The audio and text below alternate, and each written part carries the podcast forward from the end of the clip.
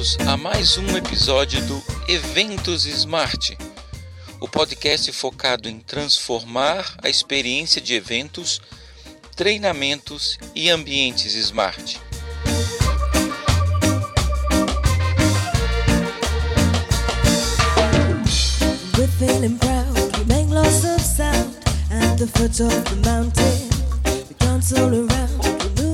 Para o nosso podcast de hoje, a entrevista é com a Vanessa Martim, executiva e empresária com mais de 30 anos de atuação em várias áreas de turismo, sendo 30 deles em eventos de âmbito internacional, nacional e regional.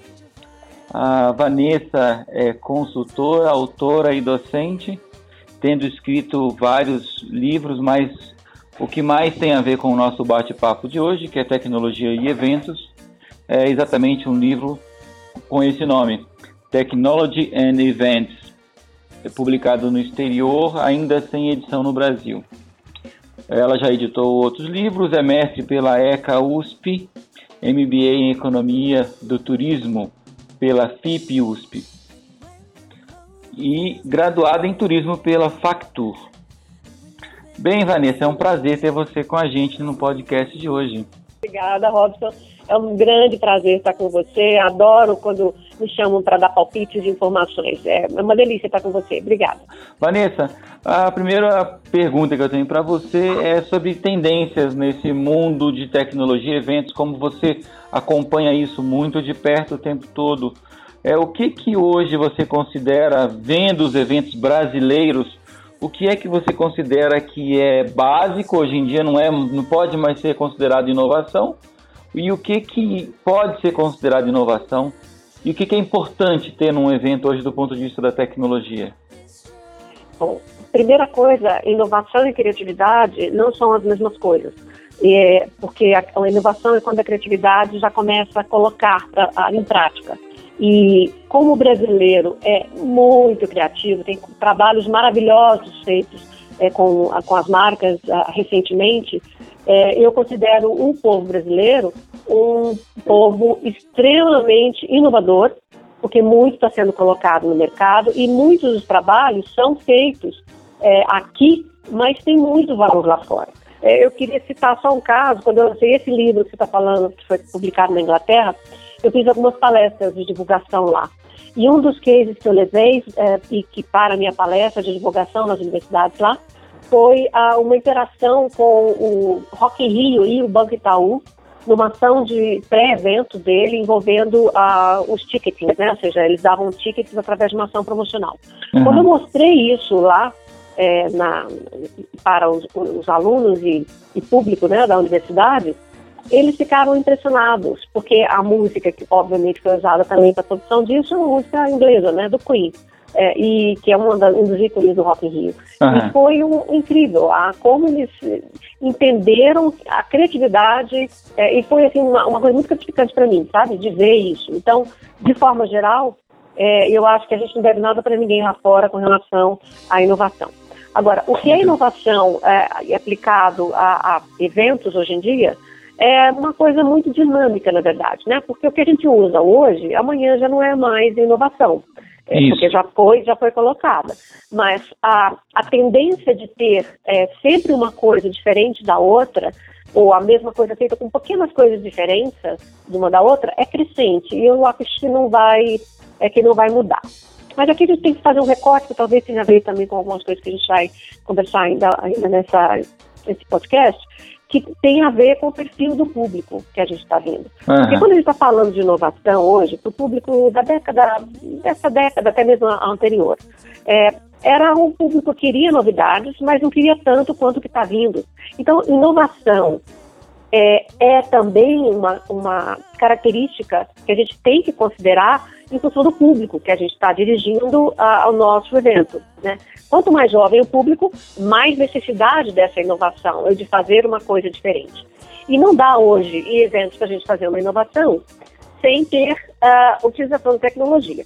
Uhum. Por exemplo, no, no, agora, semana passada, houve um evento do, da HSM chamado Singularity, se não me engano, Singularity Summit. É, ele foi acontecer aqui em São Paulo. E a quem faz a, a, cenografia do evento é a Bueno Cenografia. E a Leila, que é uma das donas, estava me mostrando o palco que eles criaram para o evento, que eu fiquei de queixo caído. Uma coisa uhum. super inovadora. Ela fez parecendo uma rampa saindo do teto da, do palco, dos dois lados do palco, e ele ia em, em duas, três curvas até chegar no, no chão do, do, da audiência, porque é um palco mesmo, né? De, tem aquele, aquela altura entre o palco e o, e o chão, onde tem as cadeiras. E, e aquilo tudo em projeção mapeada. Uhum. Ficou uma coisa maravilhosa. Ou uhum. seja, usou o mapping, que a gente já tem, ou a projeção mapeada, que nós conhecemos, que normalmente é usada dentro e fora né, de ambientes locais de eventos, e fez uma cenografia completamente inovadora.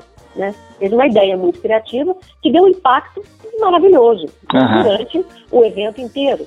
É, ontem eu assisti a uma, um, um programa que poderia ser feito também em qualquer local aqui no Brasil, acho que nós temos tecnologia para isso, uh, que ele usou mapping, uh, projeção mapeada, no palco do American Idol, que foi também uma coisa muito interessante chamado uh, Disney Night.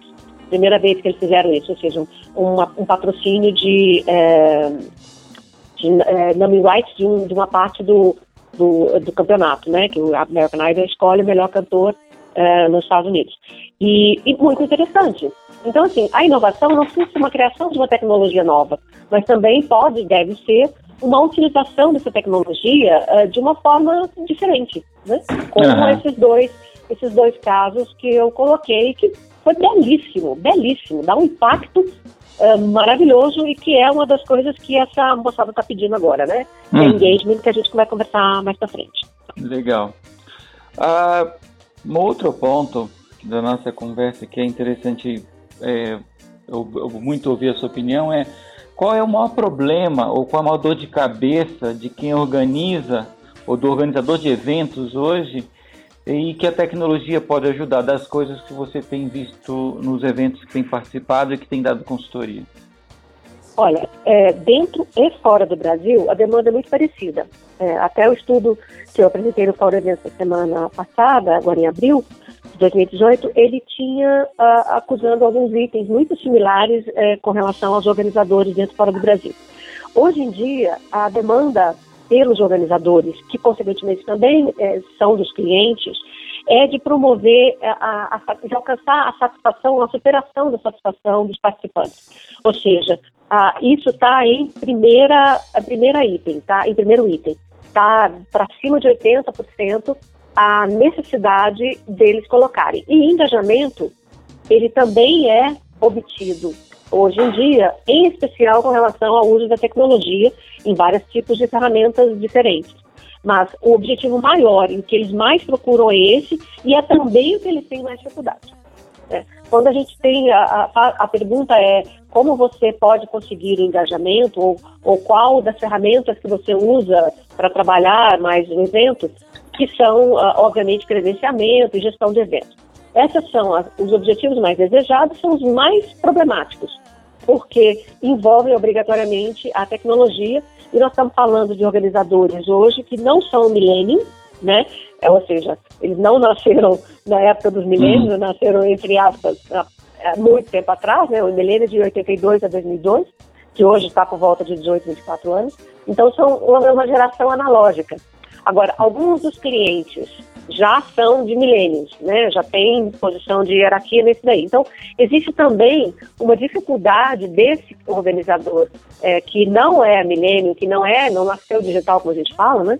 Uhum. É, de, de entender essas tecnologias. Então, utilizá-las, escolher utilizá-las continua sendo é, um grande desafio, uma grande dor de cabeça é, que eles têm para poder fazer. E, a, e uma outra coisa também dentro dessa mesma linha é que a velocidade, quando as, onde as coisas acontecem é, na web hoje, as soluções que estão sendo criadas, os aplicativos, a quantidade imensa de, de startups que estão aí no mercado oferecendo cada vez mais opções, fazem com que essa sensação de é, quase desespero em alguns casos, né, de, hum. quando eu começo, fique ainda mais gritante. É, e isso não vai mudar isso só vai ficar cada vez mais e mais e mais intenso, né? Então, uhum. a tendência maior é maximizar a experiência do participante no evento. fazendo com que ele se envolva com o evento e que a percepção de, percepção de marca é, das empresas que estão dentro desse evento sejam cada vez melhores. Uhum. Isso também está fazendo com que essa dor de cabeça do, do uh, organizador fique mais intensa pelo, por um motivo simples. Se você está falando em aumentar a experiência do evento, do, do, melhorar e aumentar a experiência do participante com o evento, isso faz com que essa experiência tenha que, tenha que transcender, ou seja, tem que ser muito maior uhum. do que a experiência uh, promovida quando o evento acontece. Então você tem que envolver esse participante antes, durante e depois do evento. Isso fez com que o ciclo do evento, que antes era mais, entre aspas, curto, ficasse mais uh, elástico. E eu tenho que trabalhar essa experiência, esse engajamento dele bem antes do evento. E, então, a, as tarefas que o organizador tem que fazer hoje em dia para fazer um evento muito bom, não é mais naquela uma hora, duas horas, um dia, dois dias que o evento acontece. E isso é uma sobrecarga de trabalho ainda maior. Então, a dor de cabeça realmente vai ficar uma enxaqueca forte se uhum. não mudar algumas coisas na percepção é, para poder alcançar esse objetivo né, que, que uh, ele tem de fazer esse engajamento no, no, no, no participante, né, cada vez mais forte. Sensacional. Você falou, é, a gente tem ouvido bastante também, conversando com vários outros especialistas da área. Perfeito.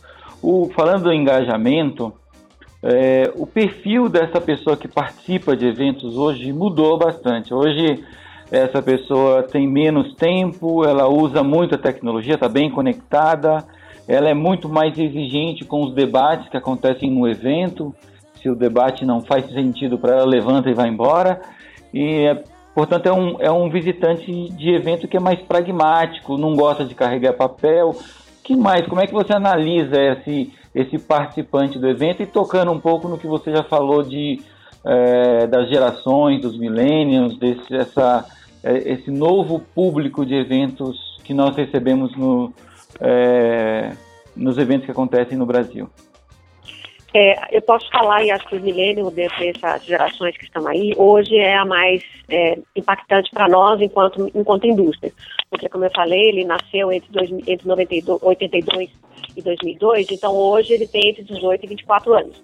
Só que os que nasceram an é, antes ou após os milênios já estão aí, né? Já tem a geração X, já tem outros aí que estão entrando e que estão com, com, uh, já com características um pouco diferentes do milênio. Mas uh, focando neles, e eu acho que essas, algumas dessas características vão se intensificar nas outras gerações também, é um público que exige, demanda muito é, atentar para o compartilhamento, e para o engajamento. Ele quer ser a força motriz de tudo que por onde ele passa, né? Então isso está fazendo com que o mercado de eventos mundial, não só Brasil, é, esteja numa reviravolta enorme e com desafios ainda maiores do que eu já falei anteriormente.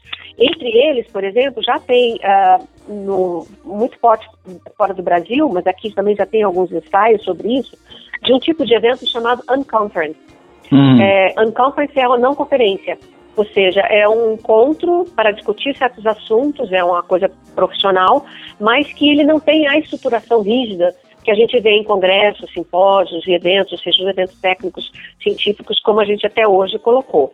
A agenda ela é flexível, então você pode discutir X, X temas que são às vezes é, decididos na hora. Né? E quem decide isso é o participante e ele decide na hora, né? E isso faz parte dessa índole que ele tem é, de querer fazer essas é, de ter a opinião dele, né, validada de uma forma muito forte. É. E a economia compartilhada que a gente está vendo hoje, todo mundo, alguns não sabem o que, que é, mas já vivenciaram, Netflix, Uber e várias outras formas de, de colocar, todas elas estão migrando, estão é, sendo embasadas por esse, é, por esse participante, que também vai para o evento. Então, é. você não pode mais é, não perceber que ele tem essas necessidades, né? E tudo está navegando, se a gente analisar de uma forma mais é, ampla, que a, antes a gente tinha B2C e B2B, né? Que é o business to business e consumer to consumer. Esse, ou, ou, perdão, é, business to consumer. Hoje a gente tem um C2C, que é o consumer to consumer, que uhum. é a essência da economia compartilhada. Então, quando você percebe e, e e presta atenção nessa característica, você vai ver que você tem que permitir com que o participante dê cada vez mais a sua opinião de uma forma muito, muito mais intensa, porque essa é uma das principais é, características hoje que a gente está vendo. E as tecnologias que estão colocadas hoje, é, que estão cada vez mais sendo é, indicadas como referência hoje em dia, que é inteligência artificial, realidade virtual, realidade aumentada, o chatbot, é, matchmaking, que a gente fala que é o é, matchmaking, é a, a, combinação de pessoas, né, para que elas se interajam melhor, são é. fundamentais. Porque se a gente quer que esse cara quer ser ouvido e quer ser é, considerado como mais importante, tudo que a gente oferece no evento tem que estar ligado para ele. E ele quer ir no evento e se relacionar com pessoas, né? Ele quer compartilhar experiências. Então, uh, um, uma, uma ferramenta digital que ofereça isso para ele, certamente é fundamental. E isso também a gente volta a gerar na, na, nos aplicativos, nas tecnologias, plataformas de gestão de eventos, no que está, como você falou, ou seja, é, tudo agora é digital. Então a gente tem um item de sustentabilidade e responsabilidade ambiental aí, que é na não uh, produção de materiais impressos, é, e já tem até crachás que não são impressos mais, eles são, são alguns uh, devices que você coloca aí, a partir dele você também pode fazer esse matchmaking das pessoas. Então, uh, hoje a produção é toda focada em digital. Agora, não, a gente não pode esquecer e não pode contextualizar, é, deixar de contextualizar como a maior e melhor e mais importante referência para esse público, que é do ser humano. Uhum. Toda tecnologia ela tem que estar focada nele, para ele. Tá? Então, você coloca muito no mundo do mundo virtual e às vezes esquece do relacionamento das pessoas. E engajamento é sensação, é emoção. Isso a gente só consegue quando tá quando você pega os cinco sentidos da, do participante, né? Então, toda tecnologia, todas as plataformas, elas têm que canalizar para oferecer isso para eles. Na uhum. verdade, é o fim. E, e além desse, desses é, componentes que eu falei, o outro absolutamente importante para o milênio é o propósito. Tá? Uhum. Eles deixam de comprar e deixam de se relacionar com empresas que não têm propósito.